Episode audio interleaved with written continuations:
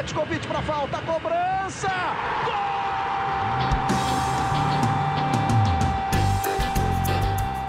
Está entrando no ar o podcast Sabe de quem?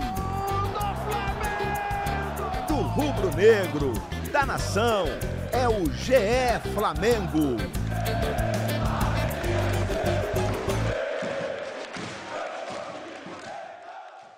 Alô, juventude rubro-negra. Agora tem bordão novo. Chega de chamar vocês de canalha. Agora vocês são meus jovens. Igor Rodrigues de férias, está lá em casa, em Juiz de Fora, certamente deitado com seu pôster em tamanho real do Thiago Maia. Thiago Maia, que foi o craque desse Fla-Flu, na minha opinião. Acho que, na nossa opinião, eu sou Caio Mota, o seu primeiro apresentador Gago do Grupo Globo. Vou comandar aqui esse podcast GE Flamengo nas edições 83, 84.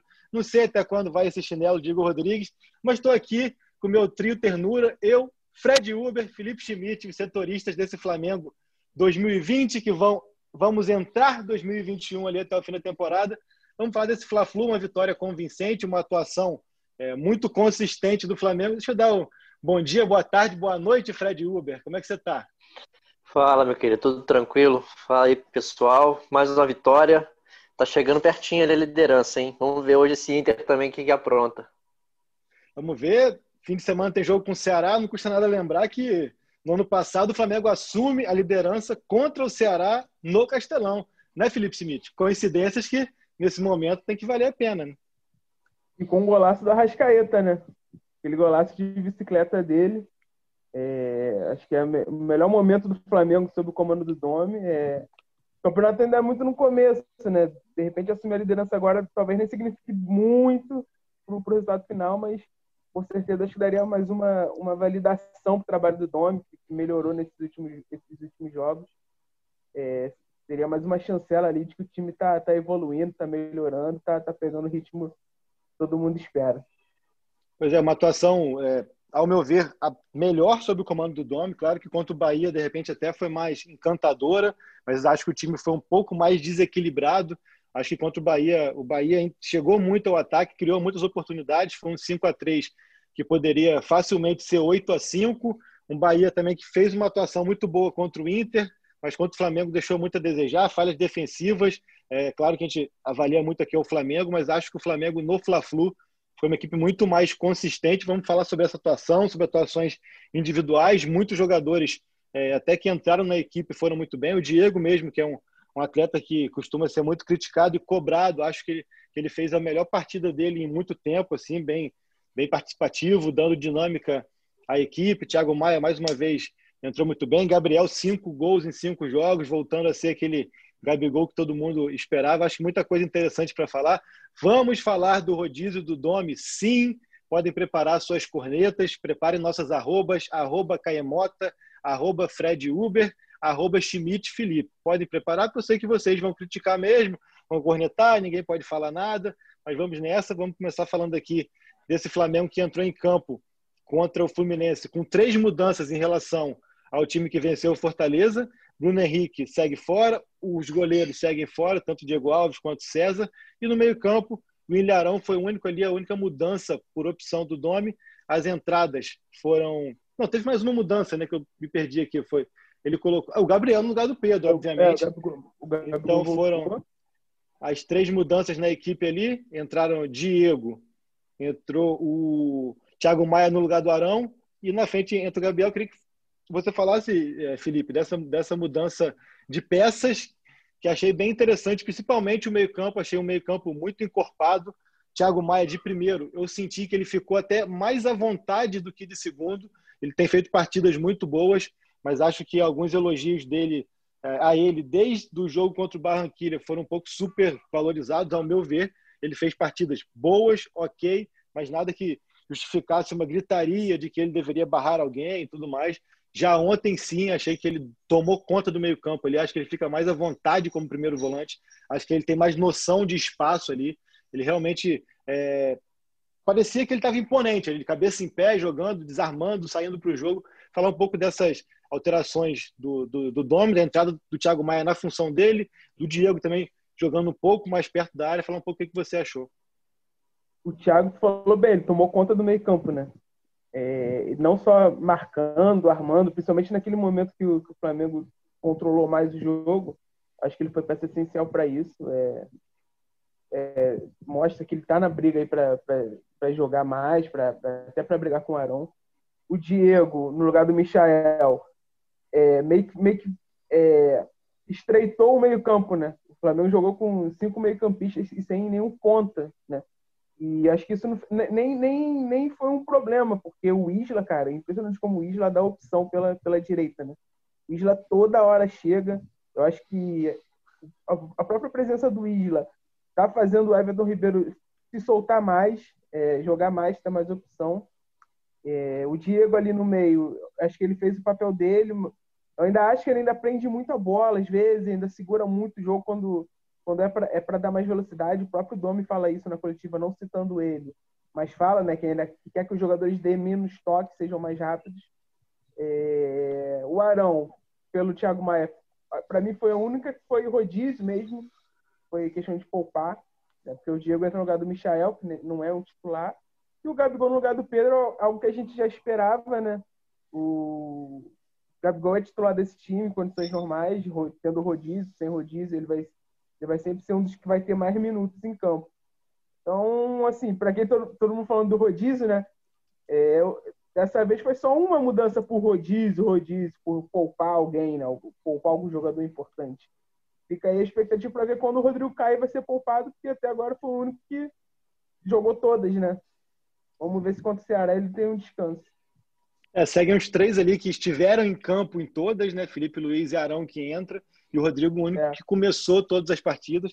Acho que isso passa muito é, por ser um atleta que não tem um reserva à altura, e quando eu falo isso não é demérito ao Tuller, até ao Gustavo Henrique, ao Léo Pereira, mas eu acho que é porque o Rodrigo é mesmo muito acima da média, então primeiro tem que ter uma consistência no segundo nome da zaga para depois começar a rodar mesmo a dupla. Acho que o, que o Rodrigo é, é, um cara que faz muita diferença, um cara muito seguro, um cara que é muito regular. A gente para para ver aqui, a gente a gente ao longo do tempo aqui elogia tanto Ribeiro, elogia tanto Arrascaeta, Felipe Luiz e tal, e ele acaba passando batido, mas o Rodrigo Caio é um jogador que já está aí há quase dois anos no Flamengo, é, raríssimas falhas, assim, a gente para parar para pensar, a gente não tem um, um, lance que ele tenha falhado assim grosseiramente, jogador muito consistente, muito importante e que ainda não foi poupado, acho que muito por isso também. É, o lance ali do Diego, concordo contigo que não entra como rodízio, porque vejo muito mais como uma alternativa tática dele, de inteligência. Dele deu, uhum. deu ali até o contragolpe à escalação do, do Odair. Então, o Odair ele mexe no Fluminense tentando é, ter superioridade no meio-campo, tentando conseguir ter um pouco mais a bola. Quando ele vê a postura do Flamengo, ele fica totalmente é, sem reação. E o Flamengo, que mais uma vez teve um primeiro tempo muito bom, ter sido assim já contra o Fortaleza no início, e dessa vez conseguiu manter um primeiro tempo inteiro, né, Fred? O que, que você acha? É, ainda dois, dois gols saíram muito rápido também, né? Acho que acabou dando uma meio que uma relaxada, uma, uma, diminuída de ritmo, até um pouquinho de susto ali nos últimos 15 minutos depois que saiu o gol. É, o gol saiu num lance ali que eu achava que o Gustavo Henrique estava fazendo uma atuação bem segura, mas acabou que no lance ali eu achei que ele vacilou um pouco. É, mas sim, é, Thiago Maia jogando muito bem, impressionante a, a segurança que ele tem. Ele, não, ele ganha todas as divididas, ele tem, ele consegue proteger muito bem a bola, dar uma segurança na saída de bola é, e faz o que o Domi pede. Também é difícil dele, de você ver ele dar mais do que dois toques na bola. Isso é, agiliza muito meio campo. É, a saída do, da defesa para o ataque acaba ficando muito mais, muito mais rápida. E gostei também muito do Felipe Luiz, também achei uma atuação muito boa dele. O Isla também. É, foi um, uma atuação bem, bem legal, assim, no, principalmente pro primeiro tempo, assim, lembrando assim, um dos melhores momentos do Flamengo. Me chamou muito a atenção até a própria é, postura corporal do Thiago Maia. Achei ele assim, é, parecia mesmo que ele estava senhor daquele espaço seguro, de campo né? Ele, muito ele seguro. Tem, tem certeza que ele vai ganhar cabeça em pé, ele ia, ele ia pro desarme já assim, pô, vou desarmar pensando já para quem que eu vou dar o passe, porque ele já ia com uma certeza, assim, com uma firmeza. Acho que essa confiança vem muito. Imagina é, com uma sequência de jogos e tal. Acho mesmo que ele se sentiu mais confortável naquela posição. Felipe Luiz, será que o Felipe Luiz vai ser o, o Roger Guerreiro da vez? O lateral esquerdo dos Fla-Flus, é. né? É, dois é. gols pelo Flamengo, dois Fla-Flus. é, me chamou a atenção novamente também. Acho que até a pergunta do, do Felipe ontem na coletiva foi bem inteligente, bem interessante a questão do 4-2-3-1, né? A gente falava muito aqui de que é, o Flamengo, antes de contratar o, o, técnico, quem quer que fosse, dizia que é, o técnico teria que se adaptar ao elenco. E não foi muito que, que vimos no início da era Domi ali, o Domi tentando fazer com que o elenco é, encaixasse no que ele pensa de futebol, naquele 4-3-3. E acho que a gente tem que valorizar aqui e, e, e dar os parabéns ao Domi por entender que deveria ter um equilíbrio, flexibilizar. Acho que ele hoje monta o time já até mais de acordo com as características do elenco. Ele, ele é muito fiel aos conceitos dele, mas isso do sistema, do posicionamento, acho que ele flexibilizou bastante. E uma coisa que chama muito a atenção é a quantidade de gente do Flamengo que chega ao ataque. Já chegava com muita gente, já, já tinha aquela é, é, presença no campo ofensivo desde o ano passado, tinha. Só que agora é muita gente dentro da área. Gente, é, se você prestar atenção, sempre, quase sempre estão, estão três ou quatro daqueles quatro homens de frente dentro da área, com um volante, ou o Gerson, ou o Thiago Maia. Quem joga de segundo costuma chegar muito perto da área, e sempre um lateral. No lance do gol do Felipe mesmo, são cinco na área e o Isla, então um volante não entra, mas os dois laterais avançam. Então isso acho que cada vez mais está encaixado. E aí gera aquela é, que falam muito aí de superioridade numérica ou então o mano a mano, né? Enquanto você proporciona isso numa zona tão perigosa, você fica muito mais perto do gol, né, Felipe? É, tinha hora, cara, é, eu até consegui tirar uma foto de um momento, tinha quatro jogadores ali por dentro. Era o Gerson, o Arrascaeta, o Everton Ribeiro e o Diego. Quatro por dentro, o Gabigol lá na esquerda e o Isla na direita. Ou seja, muita gente chegando. É, tem movimentação, né? É, no começo ficou a gente, a gente até confundiu um pouco a questão do jogo de posição, achando que os caras tinham que ficar parados no lugar, mas não. É, cada um ocupar uma, uma posição do campo, não importa quem seja. E ontem acho que mostrou um pouco isso. É, é o que você falou. Os conceitos do Dome ele está implantando, mas ele está tá conseguindo fazer isso de uma forma mais flexível. Para mim, o Everton Ribeiro é o grande exemplo, porque no 4-3-3 que o Dome tentava fazer, ele era sempre um meia central, né? Acho, acho que as duas, três vezes que o Domi escalou o time assim, o Everton jogava por dentro e não não repeti, não teve uma grande atuação. Quando o, o, o Domi consegue encaixar ele na ponta direita de novo, eu acho que isso tem muito a ver com o Isla, o Everton, pô, desabrocha, né? Melhora muito e, e o time vai, vai, vai também junto. Então, é, é esse esquema, para mim, hoje, é, é, o que é está conseguindo aliar o, o, a comodidade dos jogadores dentro do esquema, eles se sentem mais confortáveis assim. E, e o Domi consegue também colocar o, os conceitos dele. Ele, ele, até falou ontem, né, na coletiva, uma, uma frase legal, que ele falou assim: os jogadores estão melhores e eu também. Né?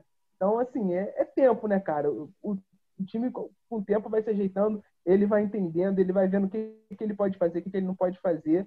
E acho que se mantiver essa aí, o Flamengo vai, vai chegar forte de novo. São quatro vitórias seguidas, né, cara? E por tudo que o Flamengo fez no ano passado, por tudo que o Flamengo pode fazer e representa no futebol brasileiro hoje em dia, de capacidade de elenco, enfim, de, de performance, tudo isso, quando você é, consegue quatro vitórias seguidas e consegue chegar ali no encalço dos líderes ou do líder, porque são três times com, é, com a mesma pontuação e tal, você, além de, de levantar muito a sua própria confiança eu acho que você começa também a deixar os adversários muito preocupados, né, cara? É, porque você oscila pouco, você é. vacila pouco. É, o que o Flamengo, eu acho que ainda é, pecava, pecou contra o Bahia, contra o Fortaleza. As pessoas falam, ah, foram quatro finalizações de Fortaleza, foram somente quatro, mas o Oswaldo deu muito trabalho, o Fortaleza chegava muito ao ataque ali. Eu acho que o Fluminense ontem chegou bem menos. Então, assim, você vê a evolução passo a passo como equipe, eu acho que é o mais importante, né? E uma coisa também que eu achei bem interessante ontem, eu até tinha perguntado isso para o Domi no fim de semana, é, na coletiva do jogo do Fortaleza, até porque ele coloca o Gabriel no lugar do Pedro, mas ele logo coloca o Lincoln, assim. E está cada vez mais claro de que o Gabriel não fica confortável e nem deve ficar preso àquela função ali de centro de ataque, de ficar é, como referência. Ele não consegue, né, cara? Ele, ele vem buscar, tinha, teve lance ontem que ele vinha quase no Gerson ali, é, é dele isso. Eu acho que isso ele, o, o deixa mais à vontade e é um típico caso de quanto mais ele participa do jogo, quanto mais ele joga, quanto mais ele roda, assim, mais confiante ele vai ficando, assim. Então, queria que o Fred falasse um pouco sobre isso também, sobre o que, que ele achou do Gabriel, essa volta do Gabriel ao time titular depois de duas rodadas e mantendo a média dele. Já são cinco gols em, em, nas últimas cinco partidas, se eu não me engano, 49, não, 59 com a camisa do Flamengo. É, já está ali na, no encalço do, do Galhardo também. É um Gabriel que é, ficou fora dos últimos dois jogos, falou-se muito de forma física, de tudo isso, mas o que se espera dele, ele continua entregando, entregando bastante, né, Fred? É, e 16 gol no ano, né? artilheiro do Brasil, junto com o Léo Gamalho, impressionante. E, e você tava, a gente estava falando de como todo o Flamengo chega com muita gente na área. Várias vezes ele, fez, ele, veio, ele voltou e fez jogada de ponta e ele com a bola na ponta tinha três, quatro opções na área também para cruzar. Que é isso aí é bem diferente dele, né? A característica dele em relação ao Pedro. Mas aí no lance do gol, impressionante como ele deixa ele deixa a marcação ir para dentro do gol, ele fica sozinho para pegar o rebote, né? Ele tem esse, esse faro dele de artilheiro. Vamos ver se ele vai ser mantido, né? Esse jogo Ceará. E esse jogo Ceará acho que vai ser bem, bem curioso, porque se aproxima Libertadores aí. Eu acho que esse jogo aí vai ser um, aquele rodízio completo, se não me engano, cara. Já não pode contar com o Gerson que está suspenso. Aí de repente vai dar uma é uma chance para o Thiago Maia também ganhar, é, ser mantido. Não sei como é que ele vai fazer. Então vai ser interessante imaginar como ele vai montar esse, esse time para jogar com, com o Ceará tão perto de uma viagem para Libertadores. É, porque tem aquela questão do conceito que ele fala tanto de que é, quando o descanso é de quatro dias, é, ele pode repetir mais a equipe. Ele cumpriu isso ontem, até ele falou isso é. É, no sábado, e ontem realmente ele executou. Foram quatro dias entre um jogo e outro, mas dessa vez são quatro dias com uma viagem muito longa no meio do caminho. Né? A viagem para Quito é, não é das mais simples, já fiz algumas vezes. E, mas é, vou fretado, enfim, mas vamos ver. Acho, acho também que é, é um jogo importante por tudo que pode representar, né? Assim como naquela partida do ano passado, do gol do, de bicicleta, dessa vez ela fecha a rodada, então quando o Flamengo entrar em campo já vai saber se realmente pode terminar a rodada como primeiro ou não. São coisas que a gente vai, vai, vai perceber aí ao longo é, dos próximos dias. Agora eu quero falar aqui do tão tão badalado, tão criticado, tão elogiado, tão defendido rodízio. O que, é que vocês acham disso?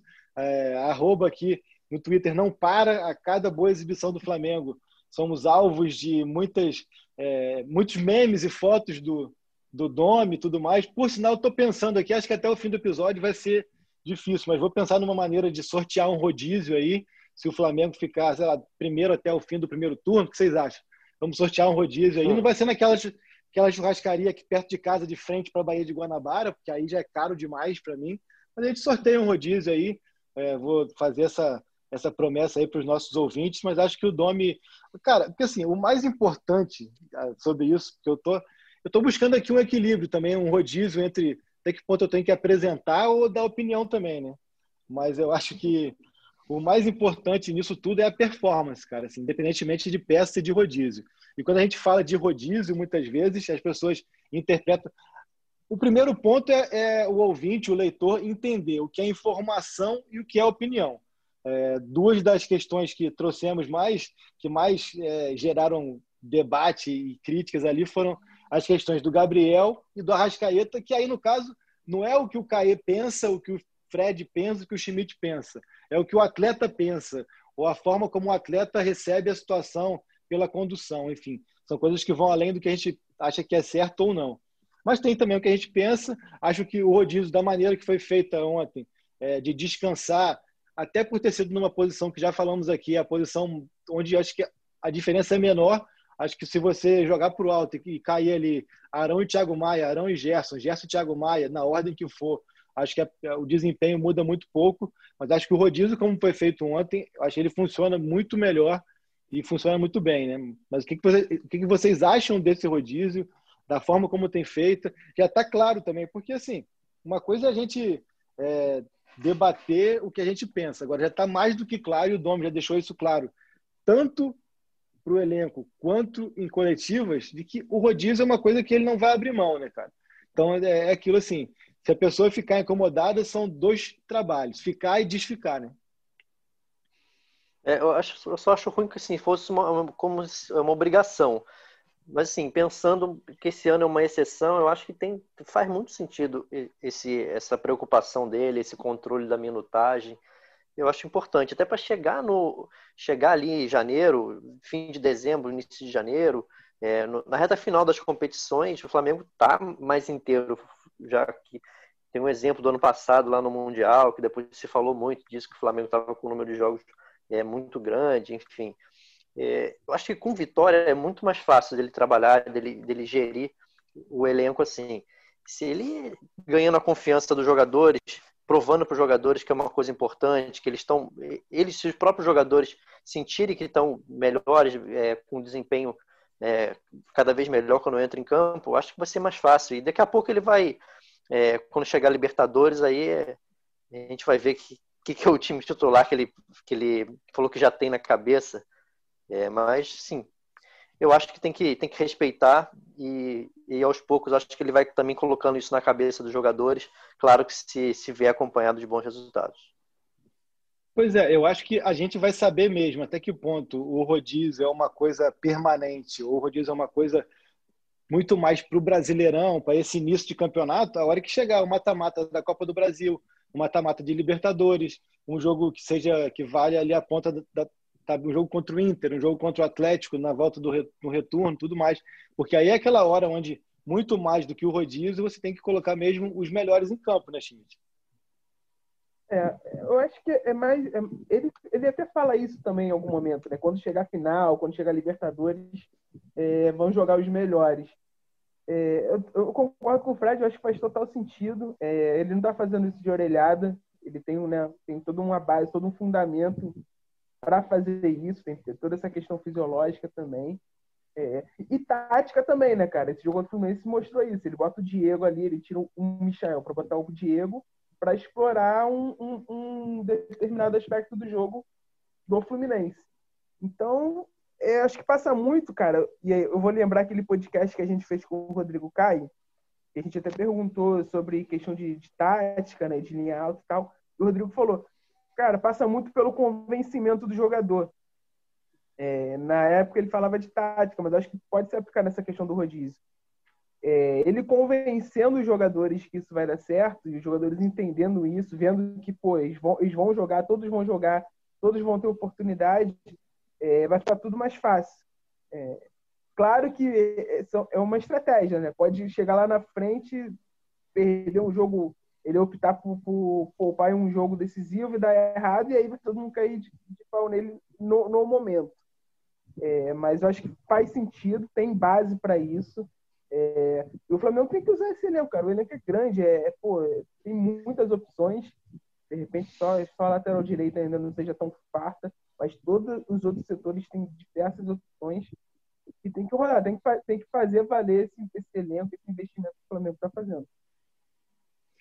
Pois é, mas eu acho que assim, é, realmente é um elenco muito bom. Acho que se você coloca o time reserva do Flamengo para reserva, não existe mais, né? Qual seria o time reserva? Não dá nem para saber. É. Mas é o elenco comparado à maioria dos elencos do país, é, a disparidade é gigantesca. Só que eu acho que a única posição onde você consegue trocar e não ter uma queda de 20, 30% de rendimento é mesmo ali aquela de volante. Eu acho que o, o resto inteiro Talvez você vá falar ali de Pedro e Gabigol, porque os dois entregam muitos gols, mas são maneiras distintas de atuar. Agora, nas outras funções, se você troca pela troca, é uma situação que eu, eu acho que a queda é, é, é, considerável, assim, do que o cara pode entregar individualmente. E agora falando sobre a questão do conceito do rodízio, que eu acho que é, que é o mais importante, assim, né? E não é nem falar que é, quero trocar ou não quero trocar. Eu acho que é a forma como o Jesus encarava é, é, individualmente os atletas e como que o Dom encara individualmente os atletas. A gente tem relatos de que assim atletas estavam estafados, desgastados, é, com muitas dores pós-jogos e o Jesus falava não, assim, seguinte, você vai descansar, você não vai treinar é, quinta, sexta, sábado tu, tu dá um trotezinho, mas você vai para o jogo no seu limite. O Dome já é o contrário. O Dome, se o cara tiver qualquer desconforto, o Dome fala não, então você descansa porque eu prefiro você é, zerar ali, encher aquela barrinha ali se fosse do videogame, do que você ir no limite, ficar sempre no vermelhinho e vai para o jogo, e vai para o jogo, e vai para o jogo. Enfim, são conceitos diferentes que vão muito mais da, da troca por si só, mas é como que ele encara o limite. Você levar o atleta ao limite do desgaste, ao limite físico ou não. enfim, são opções de técnico para técnico. A gente pode concordar ou não, mas está cada vez mais claro isso. Eu vou trazer aqui um pouco da participação do internauta. É, são até aqui, acho que quase 40 mensagens. Vou tentar ler todas, hein, porque tem muita corneta. Acho importante também a gente trazer as cornetas aqui. Vou começar com o Rodrigo Carvalho, porque ele ontem fez uma pergunta muito interessante é, no Twitter. Vou até direcionar para Fred Uber, que é meu consultor de, de assuntos fitness. Ele perguntou, Fred, assim, o que mudou mais durante a quarentena? O time do Flamengo ou o corpo do Caemota? Rapaz, isso é boa, hein? Esse quadro aí tá ficando pequeno, hein? Não sei, acho que. É boa pergunta, é difícil a resposta até. Você mudou, mas acabou. Agora Dome muda todo o jogo. A mudança é maior, você estagnou. Então, então, eu mudei com mais consistência, né? Isso. Eu ali já, a balança ali já está mais acostumado, mas comecei futebol, agora vou voltar. Já já estou voando, fininho, voando. Agora a pergunta mesmo é, que o Rodrigo faz pro é, para arroba ali da, sobre o podcast, essa, essa outra ele fez durante o jogo, ele, ele pergunta se já dá para concordar mais com o rodízio do Domi, e ele pergunta também sobre a arbitragem do Rafael Klaus.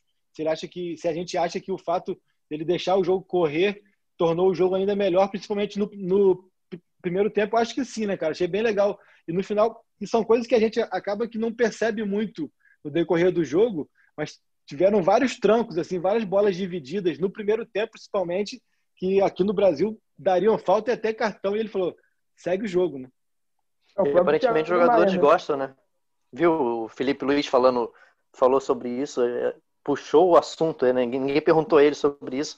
Ele puxou o assunto de, de teve a iniciativa de, de elogiar o Klaus. Foi bem legal. Os jogadores também gostam disso e fica para quem está assistindo muito melhor o jogo não fica tão parado. Agora, e aí tem aqui, é, tava, fala. Pode eu falar. tava no Maracanã, eu, o pessoal do Fluminense não gostou muito não. Os caras xingaram muito o Klaus, especialmente no segundo tempo, assim, nesses lances que ele mandava seguir. É. Exatamente. Geralmente quem, quem gosta desse, desse jogo é, sem faltinha é. boba é quem ganha, né? É. Acaba que eu acho Thiago que o discurso Maia, fica cara, muito também. Eu achei que o Thiago Maia se beneficiou muito disso. E tu viu os, os desarmes dele, cara? Tu até falou, o Caio até falou mais cedo. Cara, era muito, muito assim. Tipo, parecia que ele tava roubando bola de, de uma criança. E eram todos sempre muito firmes. Às vezes eu até achava que o Klaus ia marcar falta, mas não, mandava seguir o jogo e o Thiago mais saía com a bola. Acho que o Thiago foi o mais beneficiado com esse estilo de arbitragem. O Israel Pontes aqui, ele fala assim, o Domi ganhou com certa tranquilidade. Eles não gostam quando a gente compara, mas quando eles comparam Jesus e o Domi é uma beleza, uma maravilha. Ou seja, a gente é o tal tudo nosso, nada deles. Para eles é tudo para eles, nada nosso ele, ele quer fazer uma comparação aqui do Mister com o Domi, uma comparação é, baseada em números. Ele fala que o, que o Flamengo ganhou com certa tranquilidade do Fluminense, coisa que o Mister não conseguiu em 2020. Há controvérsias, porque eu acho que uma das melhores atuações do Flamengo no ano foi naquele 3 a 2 que no final acaba sofrendo. Mas é uma atuação ali que se bota 6 a 0 não seria nenhum absurdo. E o Flamengo ontem, no segundo tempo também, assim como naquele jogo, desperdiçou muita chance de matar até por um placar mais elástico e acabou é, não no sufoco, mas correndo risco que não precisava no final. Então, até comparando esses dois jogos, foram histórias interessantes de partida, mas realmente foi uma, boa, uma grande atuação ontem. Ganhou do Flu, ganhou do Bahia, do Santos fora, coisa que o Mister não conseguiu. Isso quer dizer que o Domi pode superar o Mister? Poder pode tudo, né? Poder pode até eu virar técnico do Flamengo e ganhar. O Apolinho virou, mas acho que ainda a gente tem que, tem que esperar. Agora, em números, o Domi nesse início, não só é, nessas coincidências aí, é, as avessas das vitórias contra adversários que o Mister não, não venceu, como também em desempenho. Né? Desempenho, o Domi tem começado com números mais é, números melhores do que do que o Mister, só que eu acho que a gente precisa esperar um pouco mais na questão da consistência. Acho que o time do Mister, é, logo, logo, ele deu, deu sinais de que seria mesmo um time arrasador. Esse time já dá sinais de ser muito competitivo, já joga muito melhor do que vinha jogando. Mas acho que ainda precisa mostrar um pouco mais para a gente ter essa convicção da consistência. Né? É, ele Eu conseguiu acho... fazer algumas coisas que o, que o Jesus não conseguiu. Mas o mais importante vai ser ele fazer o que Jesus conseguiu fazer, né? Conquistar títulos importantes. Só assim ele vai chegar no mesmo patamar. Eu acho que o segundo tempo ontem é, teve bem, teve uma queda, né? Um pouco grande assim. Acho que passou muito também por, por, por estratégia, né? Os caras se segurarem um pouco, descansarem e tal. Mas, cara, perderam muito gol, cara. E assim, o espaço que o Flamengo tinha para atacar no segundo tempo era muito grande, era muito grande. O Gabigol ficava fazendo de morto ali na direita para pegar a bola e correr. Cara, toda hora era muito espaço, era sempre, muitas vezes, com, com, com mais jogador do Flamengo que do Fluminense. É, incomodou um pouco, assim, uma certa displicência para matar o jogo.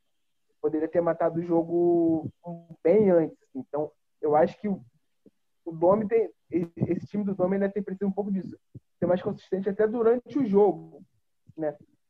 Vem falando, pô, vem fazendo bons, bons inícios de jogos, né? Contra o Fortaleza foi um início bom, mas já, ainda no primeiro tempo já teve um, uma queda. É, eu acho que precisa mais disso, precisa ser mais consistente no jogo, para depois a gente pensar também se vai conseguir dar, dar o show que o time do, do Jesus dava né, no, no, ápice do, do, do Flamengo em 2019. É, pois é, eu acho que chegou ali uma, um determinado momento da, da temporada, do campeonato, onde é, o Flamengo ia para os jogos muito seguro de que dificilmente perderia. Né? Acho que ainda não chegou a esse estágio é, o time do Dome. Acho que, re, repito, caminha para ser um time ainda, ainda mais seguro de si, ainda mais consistente, já é melhor. Acho que o mais importante é a gente é, reconhecer e apontar que o time tem andado para frente desde o início, assim, time tem evoluído, mas realmente tem isso. E o Ricardo Rodrigues aqui, ele pergunta exatamente isso. O Flá foi displicente no segundo tempo ou ainda é o condicionamento físico fora do ideal? Eu acho que passa muito, muito mais pelo preciosismo e pela displicência do que por cansaço, principalmente ali até os 25, 30 do segundo tempo. E quero citar aqui do nosso querido Michael, né? Fez uma jogada típica de Michael, saiu pedalando, rodopiando, pirueta, rodopiou, parou, passou, rodou, fez uma bela jogada, mas é o que eu falo aqui todo podcast. Ele vai ser isso, ele vai ser, ele vai entregar jogadas dessa, onde sai fazendo fila e vai errar passes bobos, é o que a gente sabe que, que ele vai entregar aqui até que ele consiga ter mais um conhecimento tático de posicionamento, consiga ter um pouco mais de, é, de controle daquela, daquele ímpeto dele, né? Mas falar um pouco sobre isso. É, vocês, vocês acham que o time deu uma morgada ou não? Acho, eu acho eu vi mais como displicência mesmo, como preciosismo. Até é, porque teve, teve o lance do Everton também, né? O do Everton Fala, foi, foi. Não, o do Everton foi muito isso, né? Ele quer dar um lençol para trás, né? Dois lençóis. O Rascaeta o... também tem, tem, tem duas bolas que ele recebe na meia-lua ali, que ele quer chapar, aquela chapada de, de manual. E ele, uma é. dá no meio do gol, outra por cima, enfim. Lances que assim, um time um pouco mais letal enche o pé e faz o gol, né? E o time mudou, né, cara? O, o Domi mexeu no time. Então entraram jogadores frescos, né? Com, com, com melhor condição física e continuou esse show de, de gols perdidos. O Vitinho, né? Vou lembrar de novo do Vitinho. Né? Nosso querido Igor Rodrigues vai, vai, vai ouvir, vai bater palma lá. Cara, o Vitinho ontem, mais uma vez, era mais um jogo que, eu, que eu pensei, o Vitinho vai entrar, tem tudo para matar o jogo. Pô, o jogo todo para ele e não, não foi assim. Ele até deu um bom passe pro Gabigol, mas como sempre a gente esperando mais, tem uma hora que o Domi chama ele no, no, na linha lateral, conversa no ouvidinho dele, dá um, abra, um abraço nele, chama ali no, no carinho, mas não deu muito certo.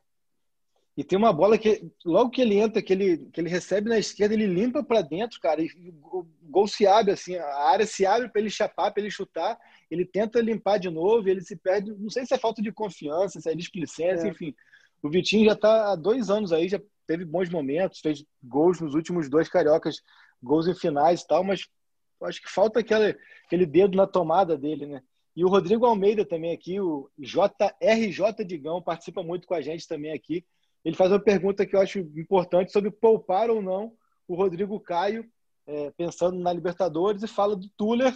Eu queria aproveitar e falar dos três, das três opções ali, né? É, Gustavo Henrique, Léo Pereira, Tuller.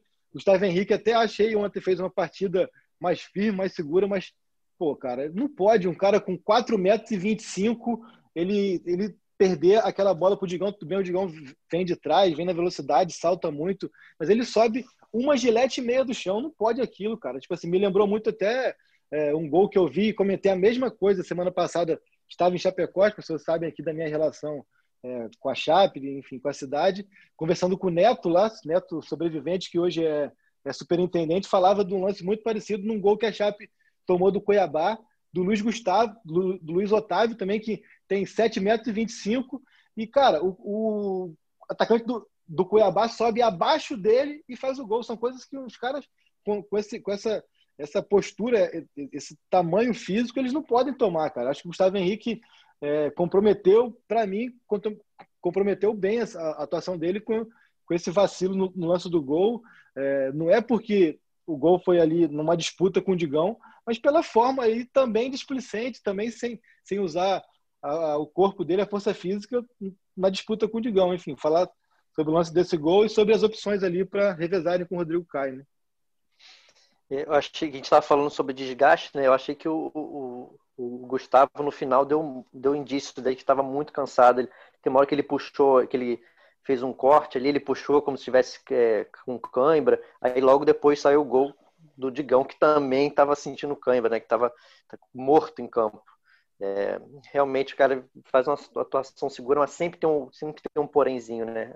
Tanto ele quanto o Léo, às vezes até fez algum, algumas partidas mais seguras, mas sempre tem alguma coisinha, né?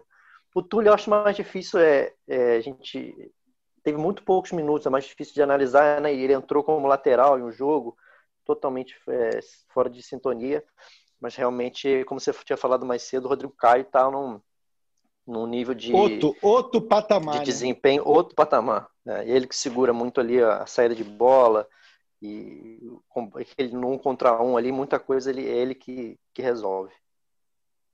Agora, uma coisa que é, o que eu sinto falta no Gustavo Henrique e no Léo Pereira, que é essa questão da imposição física, eu já acho que o Tuller tem muito. É, acho que realmente ele entrou mal contra o Bahia, não fez uma boa partida, até por entrar ali meio fora de sintonia, fora de posição, não ficou muito claro ali, de repente foi posicionamento, mas acho que quando ele entra na dele, ele simplifica muitas jogadas e faz valer a força física dele. Pato que o diga, né? E é rápido também, né? Quer falar algo, Felipe, é, sobre o Tuller? Eu, eu, eu acho que de todos os zagueiros do elenco, talvez ele seja o mais rápido e o mais indicado nesse, nesse sentido para jogar da forma que, que a gente espera que o Flamengo joga, né? De linha alta e tal. Acho que falta um pouco mais de, de trato com a bola, né? Mas eu acho que vale, vale assim, eu acho, eu acho que vai acontecer, porque o Rodrigo Caio não vai jogar todas. Né? Eu acho muito provável que ele seja poupado contra o Ceará, até porque vai ter o jogo da Libertadores na sequência. Então vai ser uma chance dele mostrar que, que ele consegue se encaixar ali.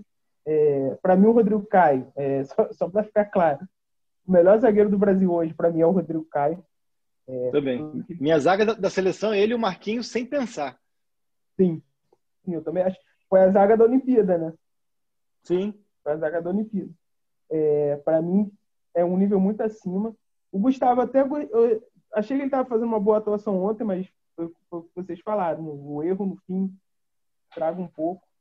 É, eu acho que o Léo ainda está num processo de adaptação, ainda está entendendo. O Léo, você pegar a carreira dele, ele é, ele é assim. Ele demorou para se firmar no Atlético, ele teve que pô, ser emprestado para Náutico, jogar na MLS para voltar e se firmar. Então, acho que ele tem um, um processo um pouco mais longo para se, se adaptar. Eu acho que, tecnicamente, ele ainda vai ser o cara que vai, que vai, vai formar ali com o Rodrigo Caio.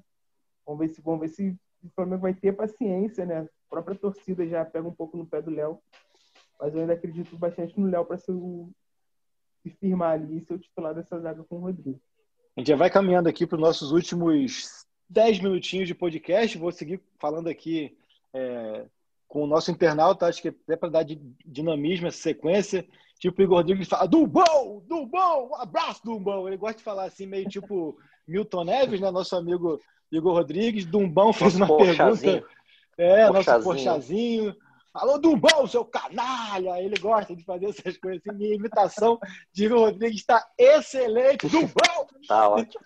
É, e aí, e aqui o Dumbão, o Dumbão, Dumbão, BM, só que esse BM é de Barra Music, se for, deve ser amigo do Igor Rodrigues, do Barra Music, do antigo, final do Barra Music. Ele pergunta assim: ele fala que com o Jorge Jesus não tinha muita expectativa porque as lembranças dos trabalhos dele no Benfica, no Sporting, não eram muito frescas na memória do torcedor e tudo mais. Então não tinha muita expectativa e tudo que chegou agradou muito.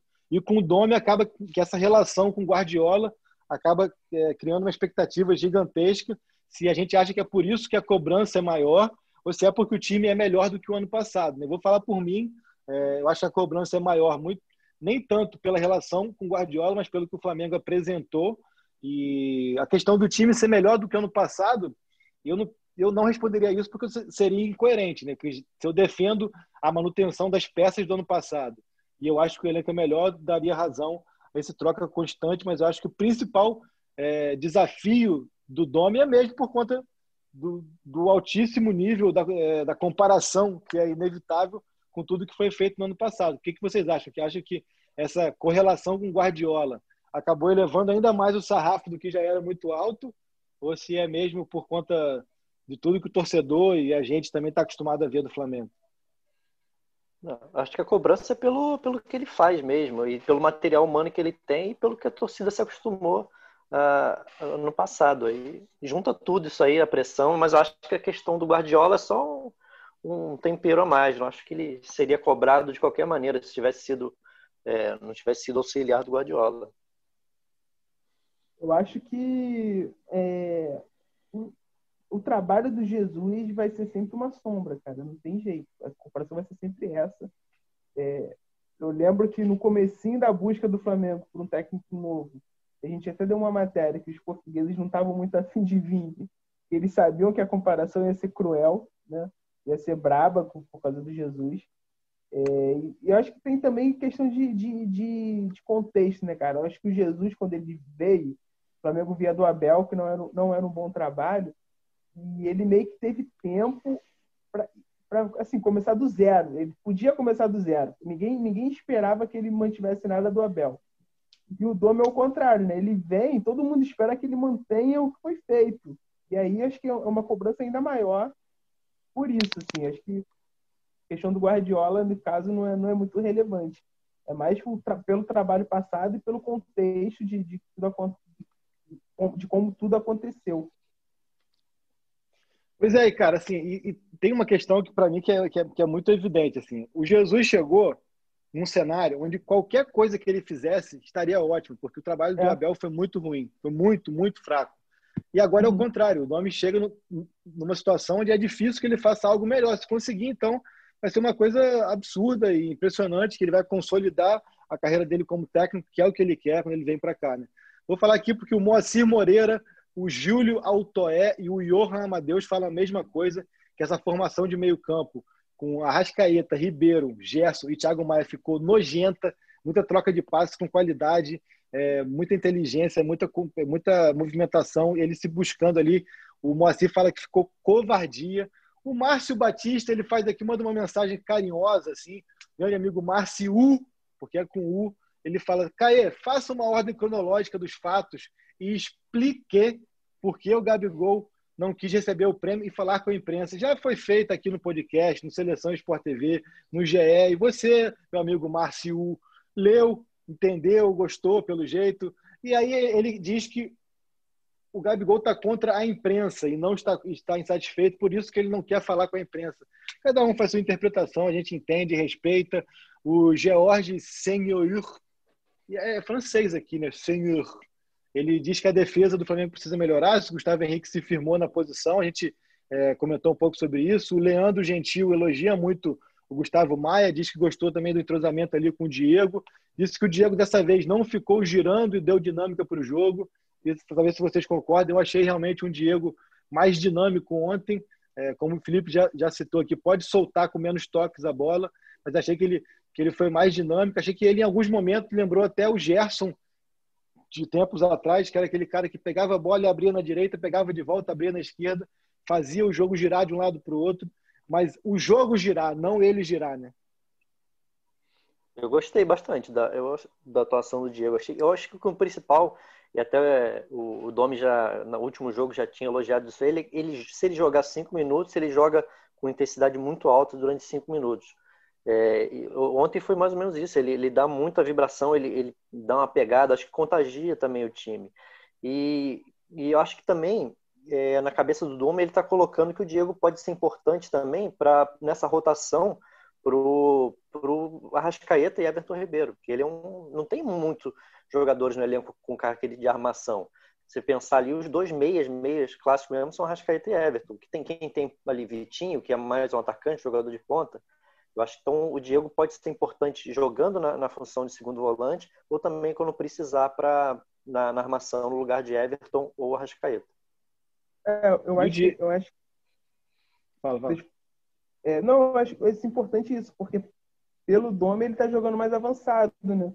Ele volta a jogar mais avançado. Com Jesus ele estava sendo mais volante e agora ele está entrando um pouco mais à frente. É, ele foi muito bem no Flamengo, no começo do Flamengo, jogando assim, né? Jogando mais à frente é, tendo, é, podendo finalizar.